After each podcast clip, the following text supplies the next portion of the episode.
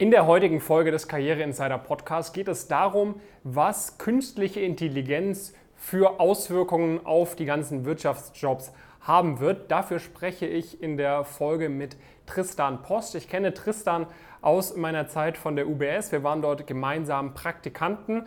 Tristan hat danach seinen Master an der LSI in London absolviert und ist dann in den AI-Bereich eingestiegen. Er hat zuerst bei einem Startup im AI-Bereich gearbeitet und ist dann in eine Initiative der TU München eingestiegen, eine Unternehmensberatung, die viele deutsche Unternehmen dabei berät, wie sie AI in ihrem Unternehmen einsetzen können. Und inzwischen äh, bildet er sich immer weiter in dem Thema fort. Er ist Lecturer beispielsweise auch an der TU München und an der Munich Business School.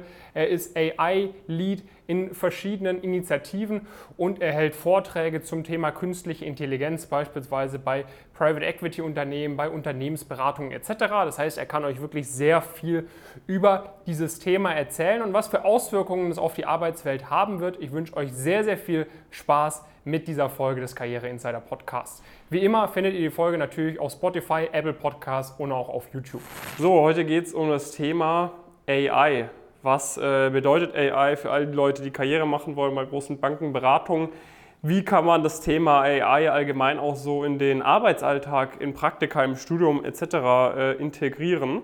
Dafür habe ich heute einen absoluten Experten auf dem Gebiet mit am Start und zwar Tristan Post. Tristan, schön, dass du dabei bist. Freut mich, David.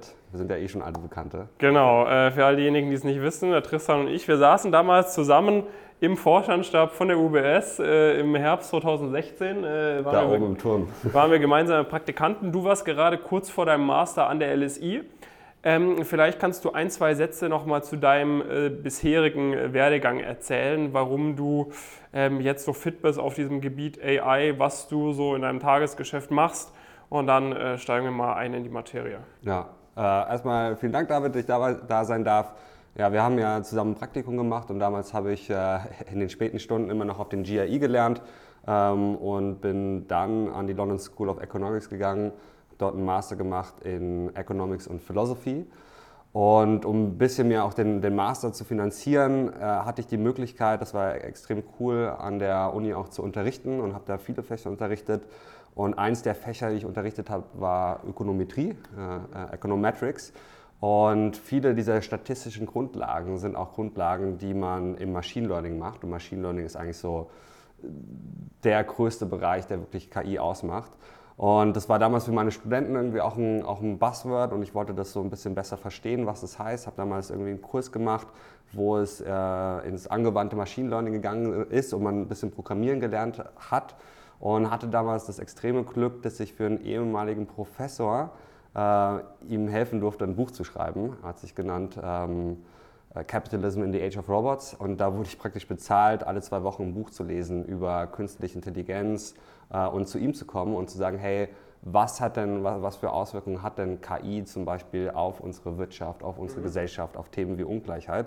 Und habe mir da extrem viel Wissen angeeignet, habe gemerkt für mich auch von dem, was ich kann, ich werde nicht dieser Programmierer sein, der, der Algorithmen aktiv programmieren wird, äh, muss ich auch gar nicht sein, sondern für mich war immer spannend dieses strategische, konzeptionelle Verständnis der Technologie. Bin dann äh, zurück nach Deutschland gegangen, habe für ein KI-Startup gearbeitet und habe für mich selbst gemerkt, selbst wenn man, wenn man für ein KI-Startup arbeitet, heißt das nicht unbedingt, dass man viel künstliche Intelligenz wirklich tagtäglich macht. Das war das, was mich interessiert hat.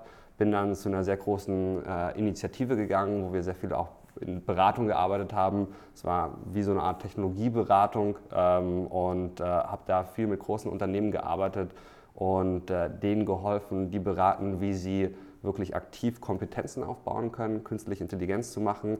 Dadurch hatte ich natürlich sehr viel äh, Zugang und Exposure zu dem Thema auf verschiedenen Ebenen. Äh, das hat mir geholfen, mich extrem weiterzuentwickeln und dadurch, dass ich immer viel unterrichtet habe, hatte ich dann auch einen Kurs äh, weiter gehabt, hatte einen Kurs dann an der TUM bekommen, den ich selbst entwickelt habe, wo es wirklich darum geht, nicht um das äh, Programmieren von Algorithmen, sondern wie solche Algorithmen angewandt werden. Mhm. Ähm, und, äh, das heißt, du lehrst gerade an der TU München? Ich lehre nebenbei an der TU München, habe einen Kurs, äh, der nennt sich AI for Innovation und Entrepreneurship und äh, leite gerade einen der größten KI-Startup-Inkubatoren in Europa, und zwar bei den Campus Foundern äh, in Heilbronn.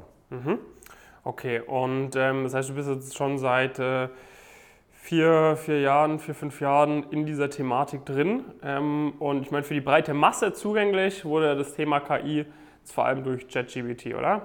Ähm, ganz genau. Ich habe da irgendwie relativ früh für mich irgendwie so einen Trend erkannt. Ich fand das Thema sehr spannend, weil ich frühzeitig erkannt habe, wahrscheinlich auch durch dieses, die, dieses Buch, äh, was für Auswirkungen diese Technologie auf uns haben wird und auf alle Bereiche.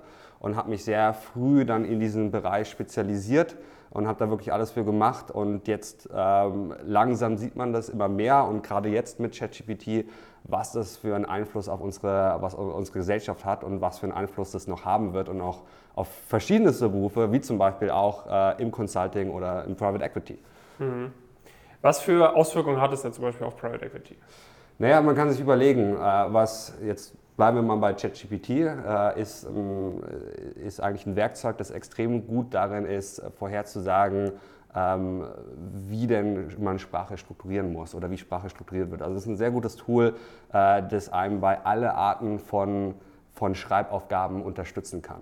Es gibt ein paar Eigenheiten, wie man, wie man das zum Beispiel nutzt und die Sache ist, viele verstehen wirklich nicht richtig, was dahinter ist oder verstehen noch nicht richtig, wie das dahinter ist und wie man das nutzt und äh, oft sehe ich halt, dass äh, sich Leute wundern, dass sie vielleicht nicht die, die, die Ergebnisse bekommen, die sie haben wollen. Und ich sage dann immer, naja, man braucht sich nicht wundern, wenn ich zum Beispiel einen Schraubenzieher äh, benutze, um eine Dose aufzumachen und mich dann beschwere, dass die Dose nicht gescheit aufgeht, dann ist es äh, nicht die Schuld des Schraubenziehers, sondern ich habe den Schraubenzieher falsch angewendet, sondern es ist eigentlich die Schuld des Nutzers, der nicht verstanden hat, wie man das Tool richtig einsetzt.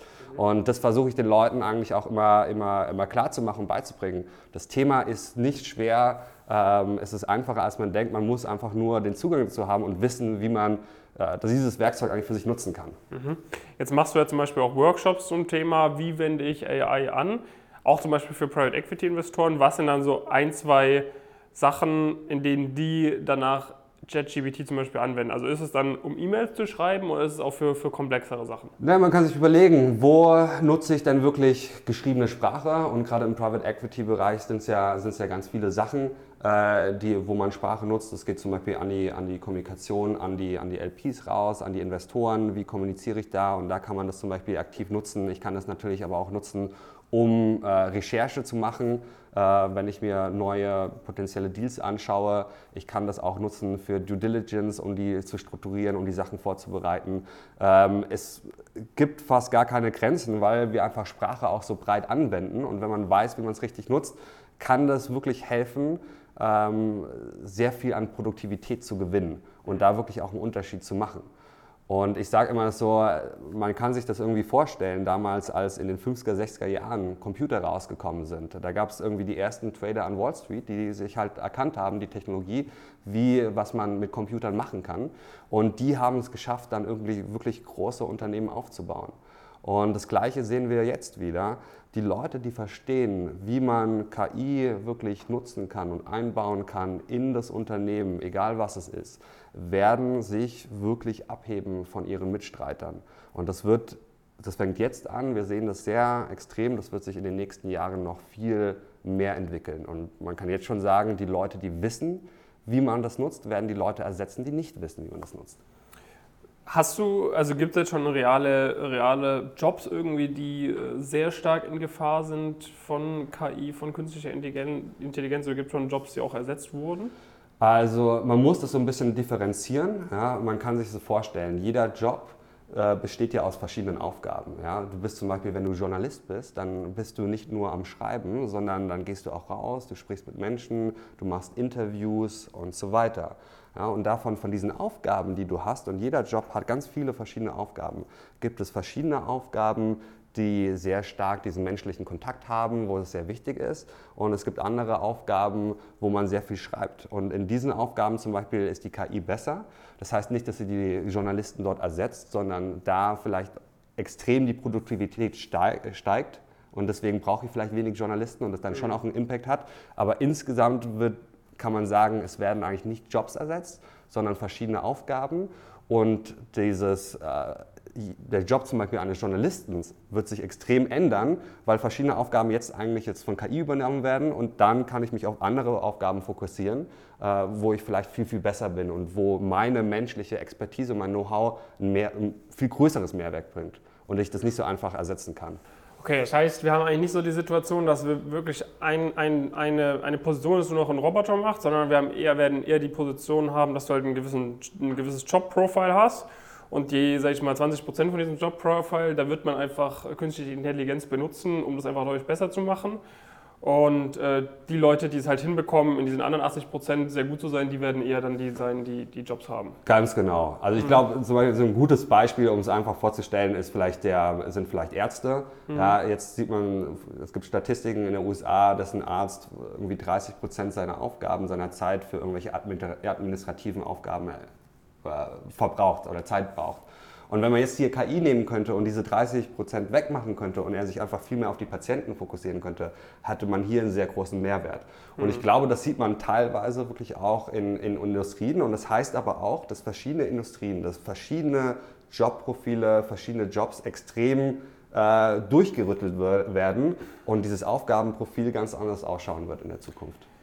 Jetzt äh, dieses Buzzword KI. Ähm, es gibt jetzt für jeden zu benutzen, äh, for free oder die, die aktuell 4.1 Version oder so von JetGPT für, ich glaube, 30 Euro im Monat oder ja. so. Ähm, das, da kann jeder drauf zugreifen. Gibt es noch andere, sag ich mal, KIs, ähm, die irgendwie dann auch Firmen benutzen oder benutzen können, die du berätst, wo man so als Autonomalverbraucher keinen Zugriff drauf hat, wo man wirklich sagt, okay, da ist eine KI, die speziell für das und das zuständig ist, oder ist wirklich so JetGPT das, womit man sich wirklich beschäftigen sollte? Naja, also es gibt, ich, ich, glaube, es gibt ganz viele verschiedene Tools auf dem Markt, die, mhm. die aktiv KI nutzen. Wir haben alle, also ich meine, äh, in, in, in dem Handy sind tausend KI-Funktionalitäten drin, die mhm. einem helfen, irgendwie äh, besser Texte zu schreiben oder sonst was. Oder wenn du dein Foto aufnimmst, die dir helfen, das, das, das Bild scharf zu stellen, wo wir es gar nicht merken. Mhm. Und ähm, ja, wir werden das halt da auch so sehen. Okay, das heißt, es gibt verschiedene Bereiche. Also sorry, um nochmal äh, noch mal zurückzukommen. Also es wird, also es gibt, es gibt auf jeden Fall Tools und viele Tools sind öffentlich zugänglich, mhm. aber wenn ich nicht weiß, dass dieses Tool existiert, wie will ich es denn bitte einbauen? Mhm. Und, und klar, wir haben schon, also es geht auch darum, so ein bisschen zu verstehen, was sind überhaupt die Prozesse und wie greifen verschiedene Prozesse ineinander. Mhm. Und man hat schon auch die Möglichkeit, äh, verschiedene Tools dann so anzupassen oder wenn man ein bisschen Programmierskills hat, so einfach hinzudrücken, dass sie genau äh, abgerichtet auf meinen Job funktionieren äh, und mir da helfen, irgendwie extrem Zeit zu sparen, weniger Fehler zu machen, große Teile von meinem Job äh, automatisieren. Ich kenne zum Beispiel Venture Capital Firmen, die sagen, okay, vieles von der Recherche, die wir jetzt machen, um neue Startups zu finden, können wir mit KI äh, sehr viel streamlinen, viel automatisieren und uns da irgendwie schönen Funnel machen und müssen jetzt zum Beispiel nicht mehr eine Armee von Praktikanten anstellen, sondern können das ähm, ja, mit KI teilweise auslagern. Mhm. Und ist, äh, ist es etwas, wo du sagst, okay, wir sind da jetzt gerade ähm, über die letzten zwei, drei Jahre, sag ich mal, wenn wir es so von einem Prozentsatz an, ansehen, was möglich ist theoretisch. Mhm. Sind wir schon wieder da, wo das Ganze wieder vielleicht ein bisschen sich abflacht sozusagen, sodass wir schon 70, 80 Prozent erfasst haben von dem, was irgendwie für, für Möglichkeiten gibt und du sagst, alles darüber hinaus sind jetzt alles nur noch Spielereien, die kommen. Sagst du, wir sind noch ganz am Anfang bei maximal 10 Prozent wo, wo, stehen wir da jetzt gerade Anfang 2023? Naja, wir, wir sprechen ja immer gerade vor, bei Technologie von dem, von dem exponentiellen Wachstum. Mhm. Und für uns Menschen ist es extrem schwierig, exponentielles Wachstum zu verstehen, weil bei uns passiert alles linear. Wir werden linear älter, äh, wir sind in, in vielen Situationen, wie wir Zeit wahrnehmen, ist es linear. Wir können uns exponentielles Wachstum sehr schwer vorstellen. Das erste Mal, wo wir irgendwie mit exponentiellem Wachstum jetzt wirklich konkret in, in Kontakt gekommen sind, war während der Corona-Zeit, wo man diese Zahlen gesehen haben. Das Gleiche sieht man so ein bisschen auch äh, in der Technologie. Wenn man jetzt zum Beispiel sieht ChatGPT, diese Sprachmodelle, die es gibt, ChatGPT ist ja jetzt nicht neu, sondern es basiert, das ist ja irgendwie schon die dritte oder vierte Version, die es gibt. Und da hat sich in den letzten Jahren extrem viel getan mit ChatGPT 4 hat es jetzt nochmal einen krassen Sprung gemacht. Und ich glaube, wenn man dieses kennt, diese Hockeystick-Kurve, wo wir sind, sind wir jetzt gerade an so einem Inflection Point. Und ich glaube, was jetzt passieren wird, ist sehr spannend, weil es zum ersten Mal ist, dass die Technologie teilweise, meiner Meinung nach, es kann auch falsch sein, sich viel, viel schneller entwickeln wird, als wir hinterherkommen werden. Mhm. Sehr spannender Punkt. Mal gucken, was, was passieren wird. Es gibt ja, glaube ich, von OpenAI auch, äh, sag ich mal, ich glaube von dem Gründer sogar auch kritische Stimmen dazu, ne, der irgendwie sagt, okay, wir müssen das reglementieren, wir müssen da aufpassen, dass nicht äh, eine, eine Person die Power hat über AI. Wie, wie sieht es da aus? Also wie haben wir da irgendwie schon irgendwelche Regulatoren? Kann es das sein, dass es irgendwelche superreichen Leute gibt, die, die jetzt einfach noch 10.000 Mal reicher werden und da wir anderen da, da bald gar keinen Zugriff mehr drauf haben oder sowas? Ähm, ja, also ich glaube, dieser Ruf nach der Regulation ist, ist, ist schon auch wichtig. Ähm, wir sind gerade in Europa dabei, mit dem, mit dem AI Act versuchen wir das zu regulieren. Moment, momentan ist es äh, leider noch sehr kritisch, wie wir das regulieren wollen, weil äh, wir äh, sehr stark noch von, von, auch von Angst getrieben sind äh, und oftmals gar nicht auf, die, auf den Mehrwert auch schauen, den wir, den wir haben können. Diese äh, Stimmen, dass wir da vorsichtig sein müssen in der Entwicklung, die sind auf jeden Fall berechtigt, gerade auch, weil wir dieses exponentielle Wachstum haben und es ist einfach schwer, sehr schwierig zu, zu sehen und vorherzusagen, was letztendlich der, der, der Impact sein wird für, für, für, uns, für uns Menschen, wie wir zusammenarbeiten werden auf unsere Arbeit. Ich meine, jetzt hast du sowas wie ChatGPT und wenn ich irgendwie ein Copywriter bin und das nicht schlau gemacht habe, kann es gut sein, dass, ich, ähm, dass mein Job ganz anders ausschauen wird oder dass ich einfach nicht mehr so viele ähm, Jobs bekommen werde.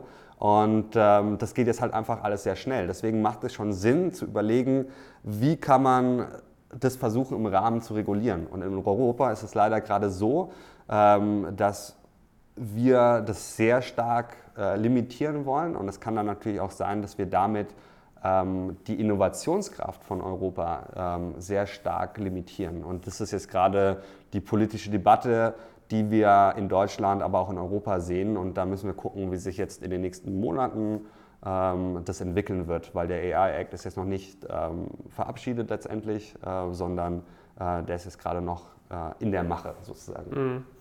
Okay. Und ähm, wenn man jetzt hingeht, du hast das irgendwie Copywriter als einen Job angesprochen. Ja. Gibt es irgendwie Jobs? Ich meine, viele Leute, die hier zuhören, wollen irgendwie in, in solche Wirtschaftskarrieren rein, Strategieberatung, Allgemein Consulting, Banking, Private Equity, Asset Management etc. Würdest du sagen, das sind Jobs, äh, oder ich meine, das sind jetzt ja pauschal gesagt Jobs, wo du wirklich ein, äh, eine sehr hohe Selektion hast von Seiten der Arbeitgeber, ne, wo wirklich nicht jeder reinkommt, wo, wo die Arbeitgeber sich die Besten der Besten irgendwie rauspicken. Ähm, würdest du sagen, das sind Jobs, die auch bedroht sind oder sind es eher so diese Bottom, Bottom 20, 30 Prozent Jobs sozusagen, die, die besonders bedroht sind? Also wie, wie sieht es da aus? Äh, ich glaube, das geht durch alle Level hinweg durch. Es gibt ja schon die ersten Berichte äh, wo Firmen gesagt haben, okay, wir ersetzen unseren CEO mit einer künstlichen Intelligenz. Da muss man gucken, das sind Berichte. Ich weiß jetzt nicht wirklich, wie viel davon, wie das jetzt wirklich umgesetzt wird und wie es gelebt wird. Aber klar, viele von diesen Entscheidungsprozessen kann man auch automatisieren, kann vielleicht auch KI machen. Und wieso nicht? Ja? Die CEOs, die verdienen teilweise 40, 50 Mal so viel wie so ein, wie so ein, wie so ein Frontworker wenn ich den sofort automatisieren kann als Firma, damit spare ich relativ viel Geld ein.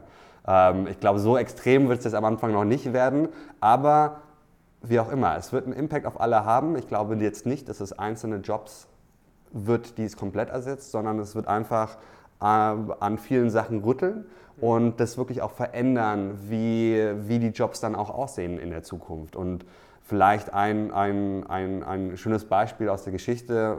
Mark Twain hat ja immer gesagt, äh, Geschichte wiederholt sich nicht, aber Geschichte reimt sich, ist äh, so ein bisschen damals diese Geschichte von, von, dem, von dem Bankteller, also den, dem Bankangestellten und als das erste Mal Geldautomaten gekommen sind. Ja, was hat der Bankangestellte? Hat früher hat immer das Geld ausgezählt und dann hieß es, okay, wenn jetzt, wenn jetzt auf einmal ähm, der Geldautomat kommt, was macht dann der Bankangestellte? Dann gibt es keine Jobs mehr von dir. Und auf einmal war es so, jetzt hat der Geldautomat das Geld ausgezählt und jetzt konnte der, der, der Bankangestellte konnte Leute beraten und hatte da viel mehr Mehrwert. Und mhm. die, die Anzahl an Jobs, die es in, in, in, als Bankangestellter gab, ist nicht runtergegangen, wie alle erwartet haben, sondern ist auf einmal drastisch in die Decke gestiegen, weil sich einfach die Aufgaben komplett geändert haben. Und es ist extrem schwierig vorherzusagen, wie der Arbeitsmarkt in der Zukunft aussehen wird. Das Einzige, was wir halt merken, dass sich sehr viel verändert. Mhm. Von, von Microsoft kam, glaube ich, auch vor kurzem so ein neues Paket äh, online, das jetzt PowerPoint-Slides, äh, du gibst ein, mach mir eine PowerPoint-Präsentation zu dem und dem Thema und dann designst du das auch komplett, ne? Ja, ich meine, ich mein, Microsoft hat ja in, in, in OpenAI, also die, die, die Macher von ChatGPT, investiert. Die haben ja dann, als das, als das Sprachmodell nochmal rausgekommen ist, vor allem, was einfach erstaunlich ist, ChatGPT war die Anwendung, die am schnellsten eine Million Nutzer hatte, ich glaube irgendwie nach drei oder fünf Tagen. Und dann auch wieder die Anwendung, die am schnellsten 100 Millionen Nutzer hatte, das war irgendwie nach zwei Monaten. Äh, und die hatten da vorher schon irgendwie eine Milliarde investiert gehabt in OpenAI äh, in ChatGPT und haben dann, als es rausgekommen ist, nochmal wirklich auch ähm, die Investition drastisch erhöht, haben sich da einen Mehrheitsanteil für 10 Milliarden Euro gekauft, äh, damit sie halt auch äh, diese ganzen Modelle in ihre Tools einbauen können. Macht ja auch Sinn, wenn du jetzt irgendwie in PowerPoint das hast und wo du vorher irgendwie dieses Slide-Basteln gemacht hast, extrem viel Zeit gekostet hast und, hat, und jetzt automatisieren kannst mit künstlicher Intelligenz und einfach nur sagen kannst, hey, bitte tu mir das auf die Slides und das ist irgendwie, so muss das ungefähr ausschauen. Und dann ist es praktisch wie, als hättest du deinen eigenen privaten äh, Praktikantin, die das jetzt für dich macht oder, oder deinen Angestellten, hast du jetzt halt die AI, die das für dich tut. Und das macht auch sehr viel Sinn für die, gerade wenn es darum geht, auf einmal in, im Wettbewerb zu stehen mit Google. Und das war das erste Mal in den 10, 20 Jahren, äh, die es Google gibt, wo sie das erste Mal wirklich Angst hatten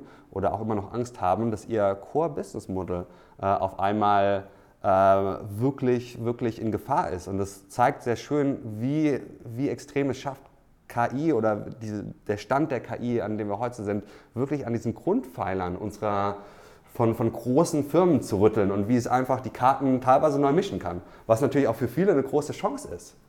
Wie sieht es allgemein aus? Also wie sieht der Markt aus von KI? Du hast OpenAI, das wurde jetzt äh, übernommen äh, von Microsoft oder wie? Ja, also es gibt, also es gibt, es gibt sehr viele Player in mhm. dem Bereich. Ja? Also ähm, ich glaube mittlerweile auf jeden Fall alle große Firmen haben jetzt für sich erkannt, dass KI äh, nicht nur ein Trend ist und nicht weggehen wird, sondern die Technologie ist, die uns in den nächsten äh, Jahrzehnten beschäftigen wird und die unsere Wirtschaft äh, dominieren wird. Mhm. Ähnlich wie damals Computer. Ja? Damals mhm. hat man, das ist wirklich das beste Beispiel, damals hat man einen Computer genommen und alle Prozesse mit Computer konnte man neu denken.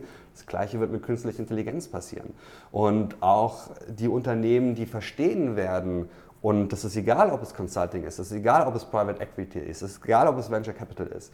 Die Leute, die verstehen, wie sie ihre Prozesse, ihr Businessmodell optimieren können mit künstlicher Intelligenz, das sind die, die wirklich zukunftsfähig sind und da einen klaren Wettbewerbsvorteil haben werden.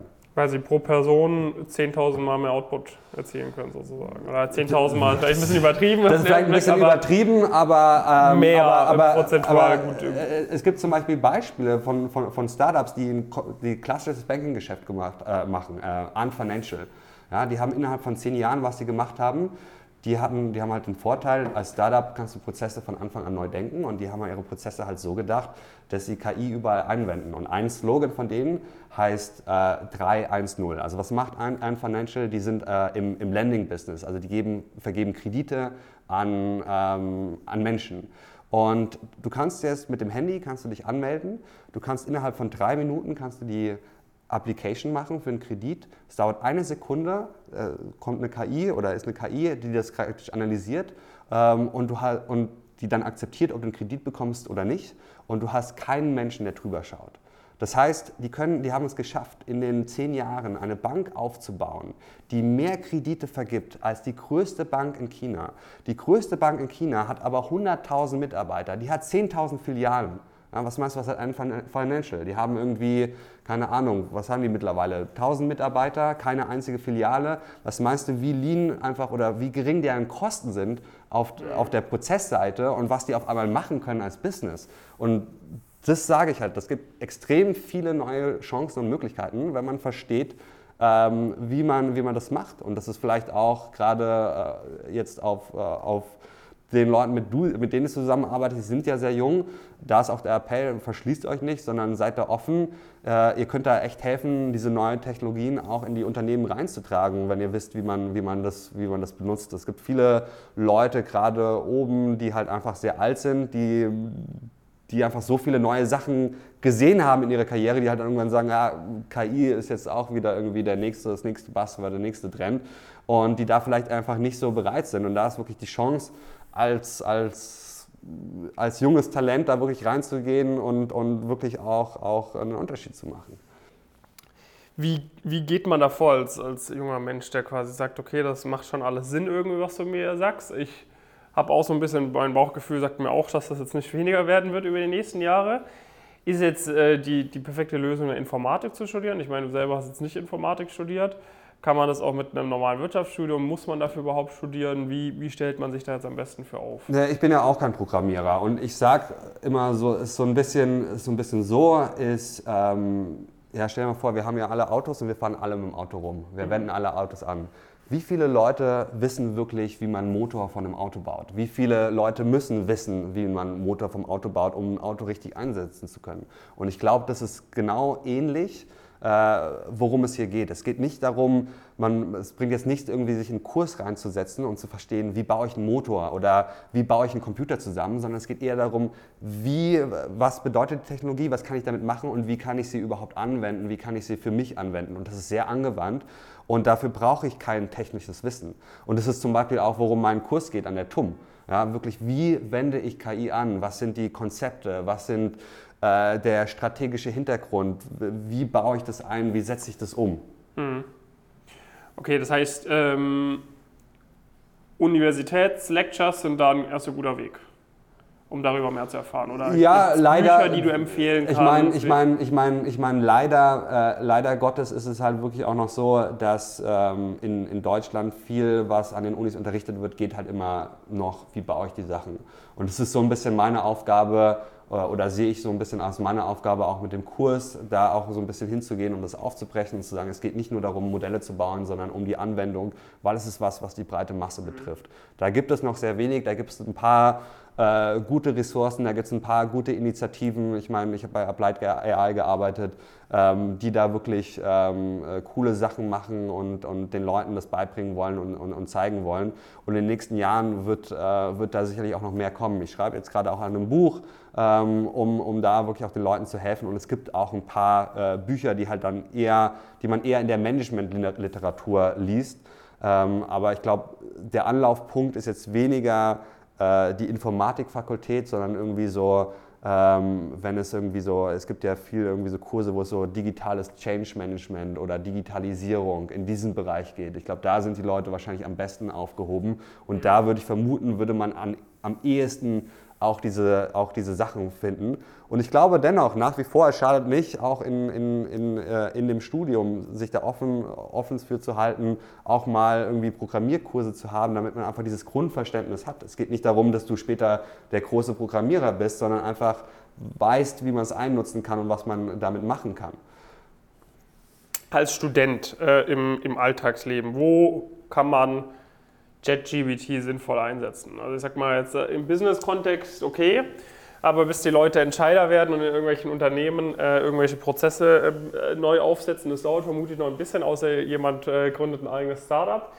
Äh, so im, im, oder allgemein nicht mal im, im, Studium, sondern allgemein so im Alltag als Student. Äh, bringt einem das da auch schon für irgendwas? Ja, also total. Ich meine, ich glaube, die, die Studenten sind ja die, die es eh schon fast am meisten nutzen und gemerkt haben, was ich damit machen kann. Ähm, es geht trotzdem, man muss ein bisschen gucken und verstehen, was sind die Limitationen, was kann ich damit machen und nicht. Jetzt gerade steht auch das ganze Bildungssystem von einer großen Herausforderung, weil es einfach so ein bisschen ein Paradigmenwechsel ist und jetzt mit ChatGPT ähm, herrscht diese große Angst, dass man, dass man einfach die Hausaufgaben nicht mehr machen muss, sondern ein Algorithmus hat, der einfach die Hausaufgaben für einen macht und man einfach schreit, hey, mach mir bitte einen Aufsatz über das Thema XYZ und das anfängt. So kann man es natürlich nicht nutzen, sondern man muss, man muss schon wissen, wie man ChatGPT nutzt und da irgendwie ein bisschen Kontext geben und auch verstehen, ähm, wie man damit umgehen muss, ähm, dass es natürlich auch nicht immer wahr ist, was, was die Sachen sagt. Und da gibt es auch natürlich Wege, wie man damit arbeiten kann, dass man dass es nicht so da, äh, dass es wirklich nicht der Fall ist. Und dann geht es wieder darum zurück, hey, das ist ein Werkzeug, habe ich das Verständnis, weiß ich, wie man das Werkzeug richtig einsetzen kann und wie man nicht äh, richtig einsetzen kann. Aber ich sehe gerade von den Studenten, dass sie, dass sie da äh, viel machen und viel rumprobieren. Und ich glaube, das ist der richtige Ansatz. Ähm, ich glaube nicht, dass es der richtige Ansatz ist, das generell an Universitäten zu verbieten. Das ist, wir haben das ja gesehen, äh, es ist auch lustig, wie es jetzt wieder hochkommt. Damals haben ja Professoren und Lehrer irgendwie protestiert gegen den Einsatz von, von Taschenrechnern und was hat es gebracht? Relativ wenig. Und ich glaube, jetzt gerade ist das ein sehr großer Schock für unser Bildungssystem, wie es funktioniert. Und ein paar Professoren oder ein paar Leute gehen da sehr positiv mit um, ein paar wollen das irgendwie, irgendwie verbieten. Letztendlich muss man sagen, es wird nicht weggehen, die Technologie, die wird nicht schlechter werden, sondern die wird besser werden. Und ich meine, sie wird auch äh, Anwendung finden, gerade in der Arbeitswelt, wo es dann wirklich eigentlich nur viel auch um die Resultate geht und um, um die Outcomes geht. Ähm, und deswegen sollte man sich auch in, in, in der Uni-Zeit nicht damit irgendwie ver, verschließen. Aber das ist eher ein Appell wahrscheinlich an die, an die Professoren und weniger als die Studenten. Aber ich sage, hey, da ist nichts Verwerfliches dran. Heutzutage nutzen wir alle einen Computer. Denkt mal an eure, an eure, an, an eure Großeltern oder so, die irgendwie an der Uni waren, wenn, sie, wenn man damals an der Uni war, die dann irgendwie ähm, mit einer Schreibmaschine geschrieben haben oder ihre Aufsätze per Hand geschrieben haben. Und das ist einfach technologischer Wandel und der geht halt. Und man entweder man kann mit der Zeit gehen oder man kann nicht mit der Zeit gehen. Entweder man arbeitet für Maschinen oder man lässt Maschinen für sich arbeiten. Und das muss man halt verstehen. Wie, wie, bei was für, sage ich mal, Aufgaben, die man so, sowieso als Student machen muss, kann man das dann am ehesten ausprobieren? Also was würdest du sagen, wie, mit was kann man einfach mal so ein bisschen testen, sich da so ein bisschen reinfuchsen? Ähm, also ich habe gemerkt, es funktioniert extrem gut, wenn es darum geht, irgendwie zum Beispiel Bewerbung zu schreiben. Das ist jetzt nicht unbedingt, was man direkt im Studium fürs Studium macht, äh, wo man dann einfach das nutzen kann und sagen kann, hey, das ist, man muss dem Tool immer sehr viel Hintergrundinformationen geben und sagen, das ist zum Beispiel die Stelle, auf die ich mich bewerbe, äh, das sind alle Informationen, das ist mein Lebenslauf und bitte darauf abgestimmt, schreibt mir irgendwie ein Bewerbungsschreiben mhm. oder sowas. Und dann geht man natürlich rein, schaut, was es geschrieben hat und verbessert halt die Stellen und muss dann so ein paar Mal iterieren, kann es dann nochmal durchschicken und dann ist es, äh, dann ist es sehr gut. Ich meine, es hilft, ich, ich würde jetzt zum Beispiel sagen, ChatGPT ist für Research vielleicht nicht das beste, beste Modell. Da gibt es andere Tools, die AI nutzen, die dir dann auch zum Beispiel die Quellen angeben, woher sie die Informationen haben, kann extrem helfen. Was sind das zum Beispiel für Tools? Ähm, äh, ähm, ich glaube, die musst du dann später im Video einblenden, das sage okay. ich dir dann, ich weiß es im Kopf nicht. Äh, aber die, äh, die das dir dann auch genau, die es dir genau zeigen können. Äh, was, man, äh, was man nutzen kann und wie man das nutzen kann. Und, ähm, und ja, kann, kann einem wirklich helfen. Oder man, gerade bei Schreiberblockade oder wenn man nicht weiß, was man schreiben soll, kann man, mhm. kann man das am Anfang nutzen, so als Inspiration. Wofür ich es viel nutze, ist wirklich wie so, ein, wie so einen eigenen persönlichen Editor. Ja? Also ich weiß immer, ich schreibe sehr viel, äh, in meinem Job auch. Ich weiß auch, über was ich schreiben will. Und dann sage ich, hey, bitte ich will, ich will, ich schreibe jetzt einen Artikel, ich gebe relativ viel Kontext und dann wie wenn ich dir eine WhatsApp schreiben würde und sagen würde, hey, ich will das rüber schreiben, das muss rein, das kann schreiben, die Information gebe ich und dann spuckt es eigentlich einen schönen fließenden Text aus und dann gehst du halt einfach noch mal ein paar Mal rein und iterierst es und so wird Schreiben in der Zukunft oder jetzt schon funktionieren. Mhm. Ist es auch äh, nach, nachvollziehbar, wenn etwas mit äh, ChatGPT geschrieben wurde, also eine Bewerbung oder so, oder kann man das, äh, kann man das nicht nachprüfen? Naja, also äh, es gibt Tools, mit denen man es machen kann. Äh, mhm. Auf jeden Fall im englischsprachigen Bereich kann man das, kann man das sicherlich testen, ähm, ob was geschrieben worden ist. Äh, die Frage ist natürlich ähm, so ein bisschen, ist es verwerflich, das damit zu schreiben? Ja, ist, am Anfang fühlt sich das extrem falsch an, äh, weil es einfach neu ist. Ich glaube, wenn wir jetzt noch ein paar Monate warten, dann benutzt das jeder oder sehr viele Leute und dann ist es ganz normal und ich finde auch nichts Verwerfliches dran, das zu nutzen. Wir nutzen alle mittlerweile Rechtschreibprogramme, ist ja auch nichts Verwerfliches mittlerweile dran.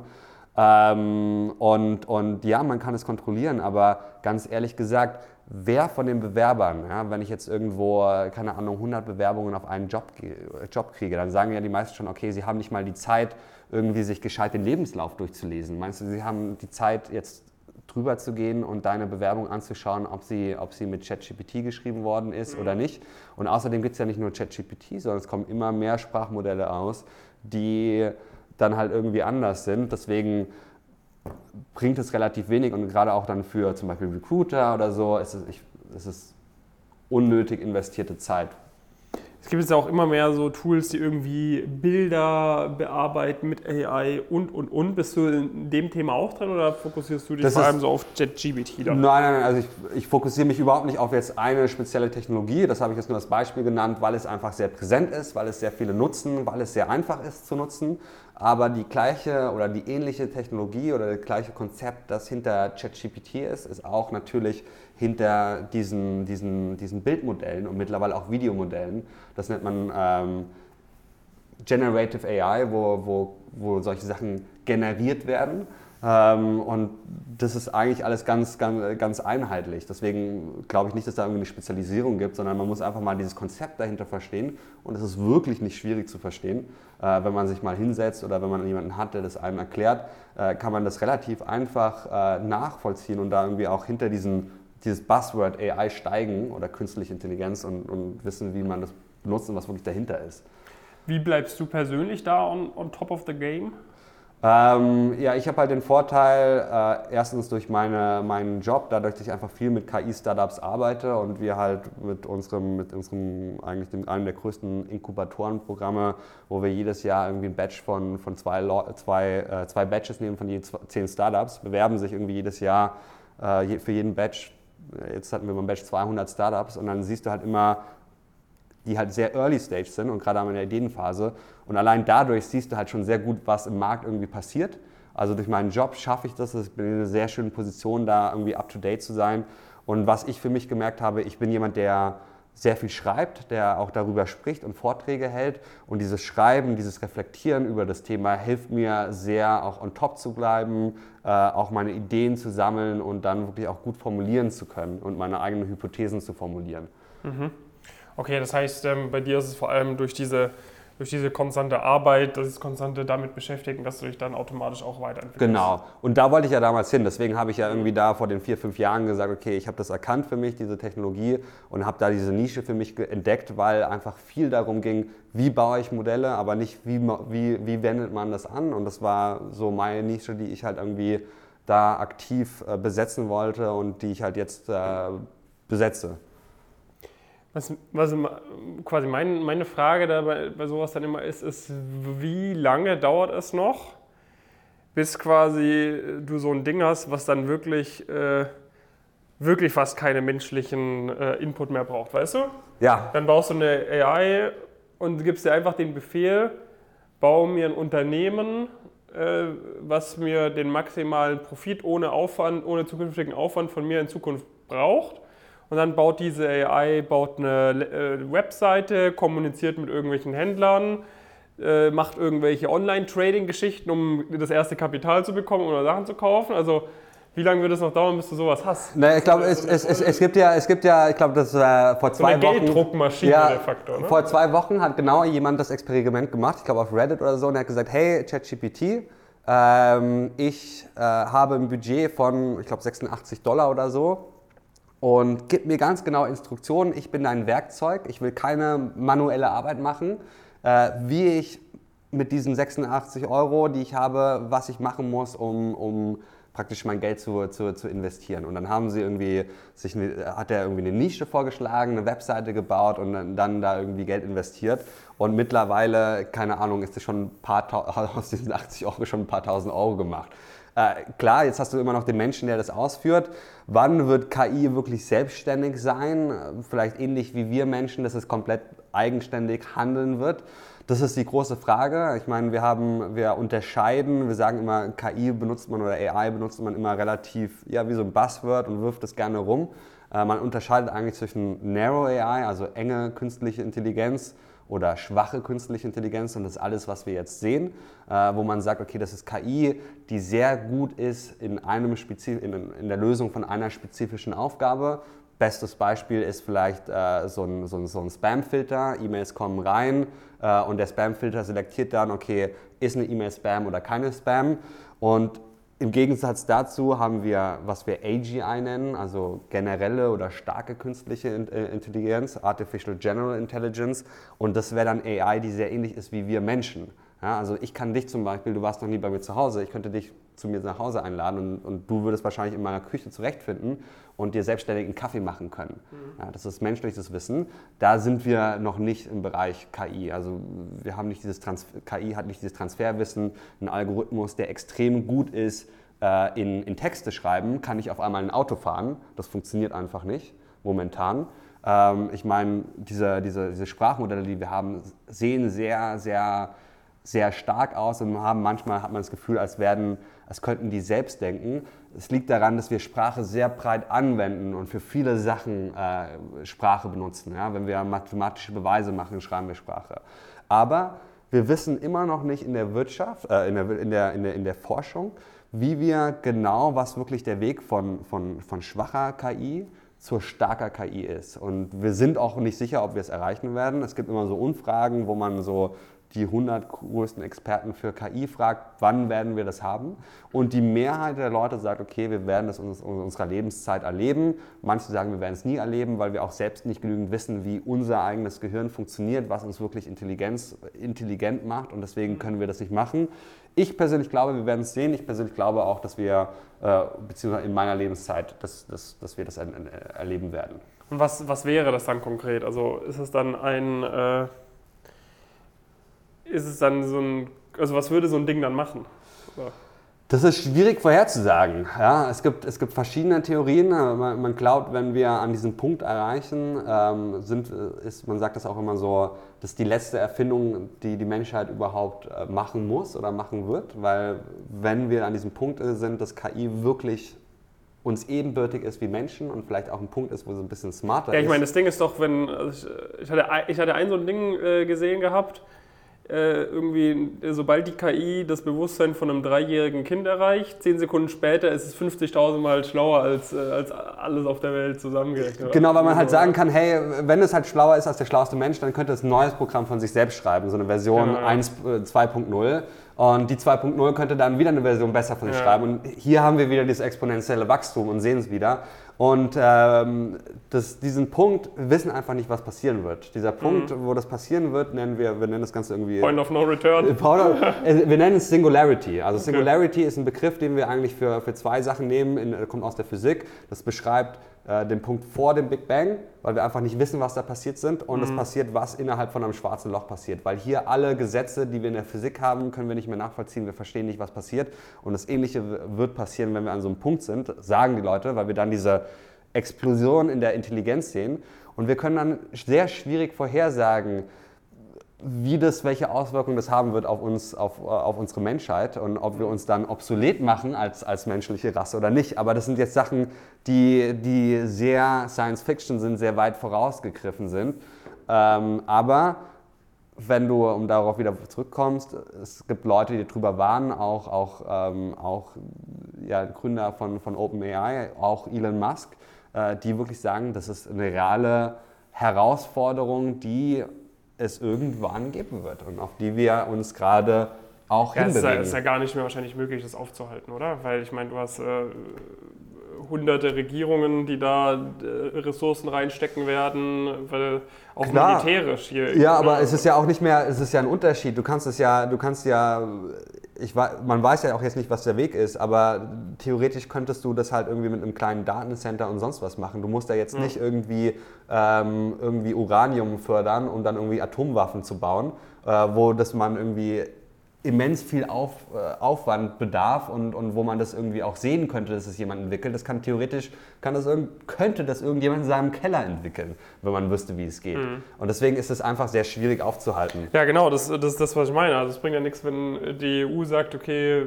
wir machen jetzt die und die Vorschriften und dann sagt halt USA oder China oder irgendjemand in Afrika oder wo auch immer, ja, schön, dass ihr diese Vorschriften macht, aber auf dieser Webseite könnt ihr, könnt ihr darauf zugreifen, dann kann das auch jeder benutzen. Genau, also es geht jetzt auch gar nicht darum, irgendwie AGI zu verhindern. Es ist, glaube ich, jetzt alles klar, man spricht immer drüber und die Leute, das interessiert die Leute erstmal. Ich glaube, es ist wichtig, erstmal irgendwie jetzt zu denken, wo wir sind und da irgendwie die richtige Basis zu entwickeln, dass sich, auch, dass sich die Sachen richtig in die richtige Richtung entwickeln. Und die Herausforderungen, die wir jetzt haben, sind ganz andere äh, Herausforderungen für den Arbeitsmarkt. Aber es geht halt auch darum, was machen wir mit Algorithmen, die Fehler machen. Und, und diese Algorithmen machen halt auch wirklich Fehler. Ich meine, wir Menschen machen auch Fehler. Ähm, und, und wir brauchen nicht glauben, dass KI, KI komplett fehlerfrei ist. Und was passiert in Situationen, wo KI Fehler macht und wo, wo solche Fehler auch äh, wirklich schmerzhaft sind oder, oder Leuten schaden können.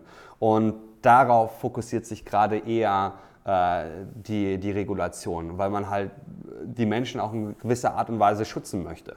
Und da muss man aber wirklich auch so einen Trade-off finden und gucken, was macht Sinn und was macht nicht Sinn, was sind die Benefits, was sind die Risiken und sich da überlegen, okay, wie können wir was aufbauen, was auch nicht jetzt irgendwie Innovation verhindert. Hm. Und wenn ich jetzt äh, irgendwie irgendeine KI benutze, ChatGPT zum Beispiel, ich habe das ein paar Mal benutzt, um so Sachen zu googeln irgendwie und dann spuckt einem das ja aus, dann bei vielen Sachen hat es dann gesagt, äh, okay, basierend auf meinen Informationen von September 2021 habe ich davon keine Ahnung, aber es kann sein, dass XYZ. Das hatte ich dann einige Male irgendwie. Ja. Ist es, das heißt, du, du hast in, in so ein Ding ist dann eingespielt, ewig viel Information bis zu Tag X.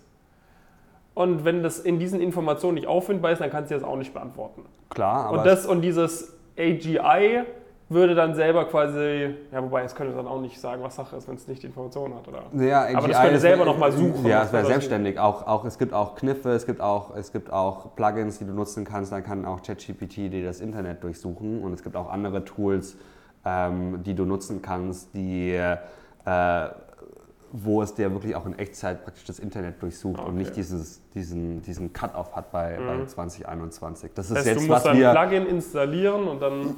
Genau, aber die Sache ist halt, ich meine, das Tool ist extrem, ist extrem stark mhm. und auch was dahinter steckt, du kannst mittlerweile, kannst du über eine API auf diese Funktionalität zugreifen. Ja, du musst das nicht nur in diesem, in, in diesem vorge vorgegebenen nutzen. Das kannst du dir vorstellen wie so, ein, wie so ein Motor und den Motor kannst du ja mittlerweile kaufen und, und, und einfach irgendwo anders in ein anderes Auto setzen. Mhm. Du musst halt nur wissen, wie es geht. Du kannst einfach die API aufrufen und kannst dann daraus sozusagen dein eigenes Auto, dein eigenes Werkzeug basteln. Ja. Ähm, basieren auf diesem Motor, basieren auf dieser Funktionalität. Das ist Open Source Konzept. Ja, in dem, Fall, in dem Fall ist es nicht Open Source, sondern du zahlst wirklich auch was okay. ähm, dafür, dass du diese API nutzt. Das ist Teil von ihrem, von, von ihrem Geschäftsmodell. Und jetzt gerade ist halt alles viel halt Richtung, Richtung, Richtung ChatGPT. Ich meine, es gibt auch andere Player. Wir haben selbst in Deutschland äh, haben wir ein Startup, das da wirklich tolle Arbeit leistet in, in, in Heidelberg, Aleph Alpha, und äh, die auch mithalten können mit den Modellen von den, von den ganz großen Playern. Hm.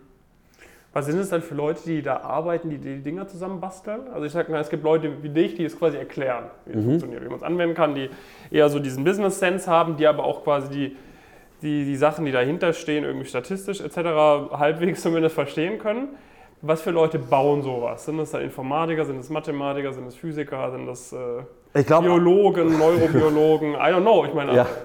Also ich glaube, man muss so ein bisschen unterscheiden. Ja? Also es gibt einerseits die, die Menschen, die diese Algorithmen bauen. Ja? Das sind äh, dann zum Beispiel Mathematiker, Physiker, äh, Leute, die haben PhD in Computer Science. Und dann gibt es die Leute, die diese Algorithmen, die von jemandem entwickelt worden sind, dann auf ein gewisses Problem in der, im echten Leben ansetzen. Das sind die Leute, die halt irgendwie so Data Science studiert haben, ist es meistens. Aber es gibt noch ganz viel außenrum. Ja? Also wirklich AI ist wirklich ein Teamsport. Und nicht jede Firma braucht irgendwie die PhD-Leute, die Algorithmen entwickeln, wenn es viele Algorithmen einfach off the shelf irgendwo Open Source sogar gibt und ich mir die, und ich mir die über eine Library äh, laden kann und dann nutzen kann. Also ich brauche nicht diese Leute, ich brauche nicht unbedingt als Unternehmen diese PhD-Leute. Ich brauche als Unternehmen brauche ich jetzt auch nicht, je nachdem wo ich bin, meine eigenen Data Science-Leute, weil es gibt einfach viele Tools wie ChatGPT, die ich einfach von außen nutzen kann äh, und, und benutzen kann. Insgesamt kann man sagen, AI ist wirklich ein, ein, ein, Teamsport. Und ich glaube, was, was viele, ich meine, wir arbeiten viel mit Startups und, und klar, AI-Startups, AI ist immer noch das Passwort. Aber viele überschätzen auch so ein bisschen den AI-Teil. Äh, mhm. Und letztendlich geht es um, um, um das ganze Produkt.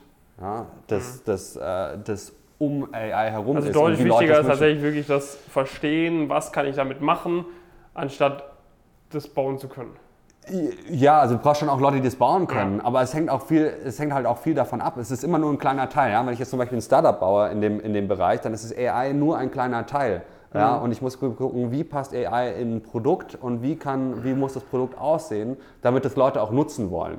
Und das macht zum Beispiel ChatGPT total toll. Ich meine, es gibt auch andere Sprachmodelle, die man nutzen kann im Internet. Warum hat es auf einmal so viele Nutzer? Weil die ganze Benutzeroberfläche und dieses ganze Tool außenrum ist super einfach zu bedienen, su- super intuitiv zu verstehen. Die Leute wollen es nutzen und deswegen ist es so erfolgreich. Ja, die, die, die KI dahinter ist nur ein Teil davon, aber es ist halt super accessible. Und das ist halt auch das Ziel. Und da brauchst du nicht nur Leute, die Data Science machen, also gibt es auch Leute, die, die, die Management studiert haben, die BWL studiert haben. Und wenn die das Verständnis haben, das halt einfach so bauen können, da sind User, UX-Designer dabei, da sind Designer dabei, es ist wirklich ein Teamsport. Deswegen sage ich halt auch, ähm, es ist, dass es halt irgendwie mehr Fächer geben muss oder mehr Education auch in dem Bereich geben muss, nicht wie ich Modelle baue, sondern wie, wie ich die anwende und wie, wie man das anwenden kann, wie ich einfach generell dieses Verständnis dafür aufbauen kann. Ist das dann sowas, was auch in Wirtschaftsinformatik stärker gelehrt wird oder ist, sind die Wirtschaftsinformatik-Studiengänge auch noch zu veraltet, sodass die sowas auch noch gar nicht drin haben?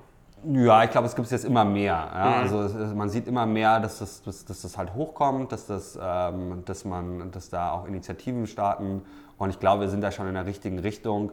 Äh, aber es muss noch viel, viel mehr passieren. Ja? Also ähm, in vielen Fächern, wenn jetzt nur BWL, wenn ich jetzt zum Beispiel damals, als ich BWL studiert hätte, wenn ich glaube ich jetzt wieder das klassische BWL-Studium habe, ähm, würde KI wahrscheinlich immer nur noch als Buzzword fallen, aber nicht, es würde wahrscheinlich keine oder wenig Kurse geben, die mir ermöglichen würde, das besser zu verstehen.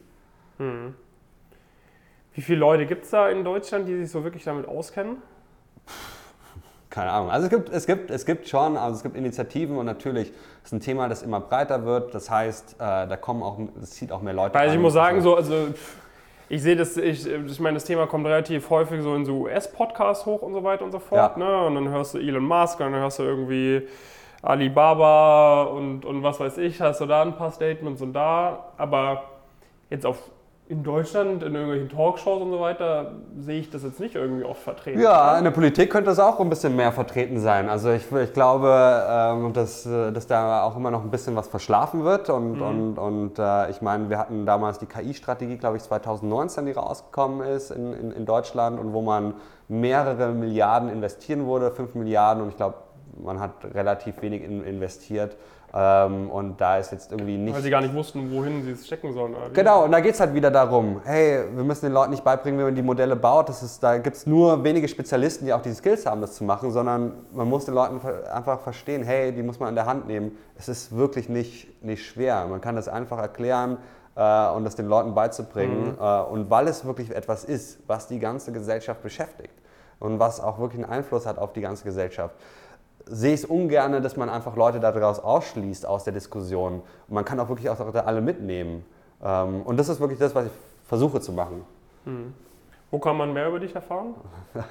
Äh, man kann mir auf LinkedIn fol folgen. Äh, ich bin relativ aktiv und, und, und poste. Ich habe einen eigenen Blog, wo ich über, über KI schreibe. Wenn ihr an der TUM seid, äh, kommt gerne in meinen Kurs AI for Innovation and Entrepreneurship. ist ein Masterkurs, ist eigentlich offen für alle. Ähm, und ja, Ja, da gerne vor. Ich denke mal, da werden wir schon noch an der einen oder anderen Stelle was von dir hören. Ähm, abschließende Frage. Wenn du jetzt sagst, okay, ähm, das Thema AI irgendwie interessiert mich, äh, du hast es so gesagt, ne, man soll offen sein, irgendwie dafür im Studium Sachen machen, vielleicht noch so ein bisschen praxisnah. Also ich meine, du weißt ja irgendwie, über was ich normalerweise spreche auf dem Kanal irgendwie.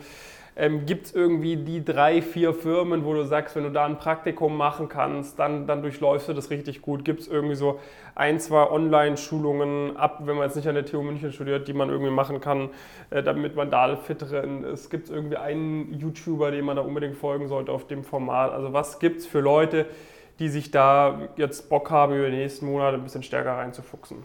Also ich glaube, ich glaube, es ist ziemlich gut, wenn du sagst, okay, das ist ein Thema, das mich interessiert. Äh, Ich glaube, da gibt es so ein paar, paar Schnittmengen auch zu dem, zu dem, was du machst. Ähm, Ist, ähm, wo kann ich da überhaupt Erfahrungen, wo kann ich da praktische Erfahrungen sammeln? Ich glaube, das ist ziemlich gut. Und was es gibt, eigentlich in jedem oder mittlerweile in den großen Unternehmen, in den DAX-Unternehmen gibt es immer irgendwie so ein AI Center of Excellence. Ähm, und die suchen auch immer Leute, die nicht äh, auch programmieren, die irgendwie Business-Know-how haben. Das wäre eine gute Anlaufstelle. Es gibt die klassischen Beratungen, die sich auch immer mehr auf KI fokussieren. Ich meine zum Beispiel äh, Accenture ist da relativ aktiv. Und dann gibt es natürlich Beratungen, die kleineren Beratungen, die sehr aktiv äh, im Bereich nur spezialisiert auf künstliche Intelligenz sind. Applied AI kann ich wärmstens empfehlen. Wir sitzen in München und äh, in Heilbronn. Ähm, und da kann man echt viel machen, man lernt sehr viel. Ähm, das ist irgendwie ein, ein, cooler Ort, wo man auch genau das Gleiche machen würde, was man als was man als Berater machen würde, aber halt sehr spezialisiert immer auf diese Technologie, äh, was natürlich ein sehr schöner Engel ist, weil man da halt immer äh, sehr spitz reinkommt äh, in, in, die Unternehmen und da auch wirklich viel Know-how und mehr, sehr viel Mehrwert mitbringen kann. Und dann gibt es halt auch viele, viele Initiativen und es ist immer mehr an den Unis gibt es immer mehr diese, diese KI- ähm, Studierendeninitiativen, die sehr, sehr gute Arbeit leisten. An der TUM zum Beispiel gibt es TUM AI, die, die sehr viel macht und, und da wirklich auch interdisziplinär arbeitet.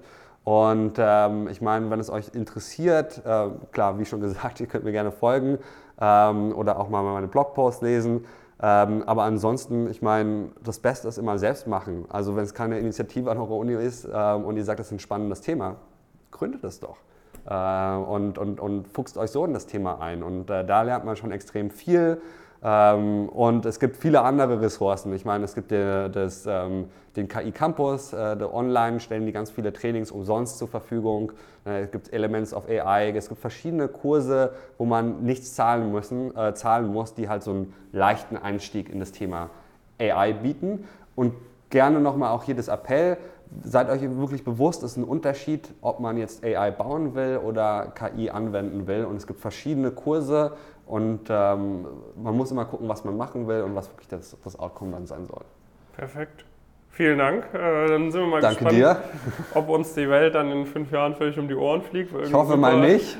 Ich super hoffe Roboter mal nicht. Ähm, der Meinung ist, dass es die beste für die Menschheit ist, wenn es nur noch ihn gibt und einen anderen Menschen oder so. Ja. Ähm, hoffen wir mal, dass es alles in, in äh, gut verläuft. Ich meine, äh, aufhaltbar ist es sowieso nicht mehr. Jetzt muss es möglichst viele Leute geben, die sich damit auskennen, um das Ding in die richtige Richtung zu lenken. Genau, ich bin positiv gestimmt und das ist wirklich auch hier nochmal der Appell. Ich meine, wenn ihr euch damit, damit beschäftigt, dann werdet wirklich der Teil der Diskussion und dann ist, ist es schon, macht ihr schon den richtigen Schritt und dann, und dann tragt dazu bei, dass die Entwicklung in die richtigen Richtungen passiert. Wenn euch das Ganze gefallen hat, dann gebt gerne eine positive Bewertung mit einem Daumen hoch auf YouTube, mit irgendwie 5 Sternen auf einer Podcast-Plattform. Schreibt mir euer Feedback und äh, ja, schaut gerne mal beim Tristan, Tristan Post vorbei. Und dann äh, sehen und hören wir uns äh, bald wieder in der nächsten Folge. Bis dahin, viele Grüße. Ciao, danke.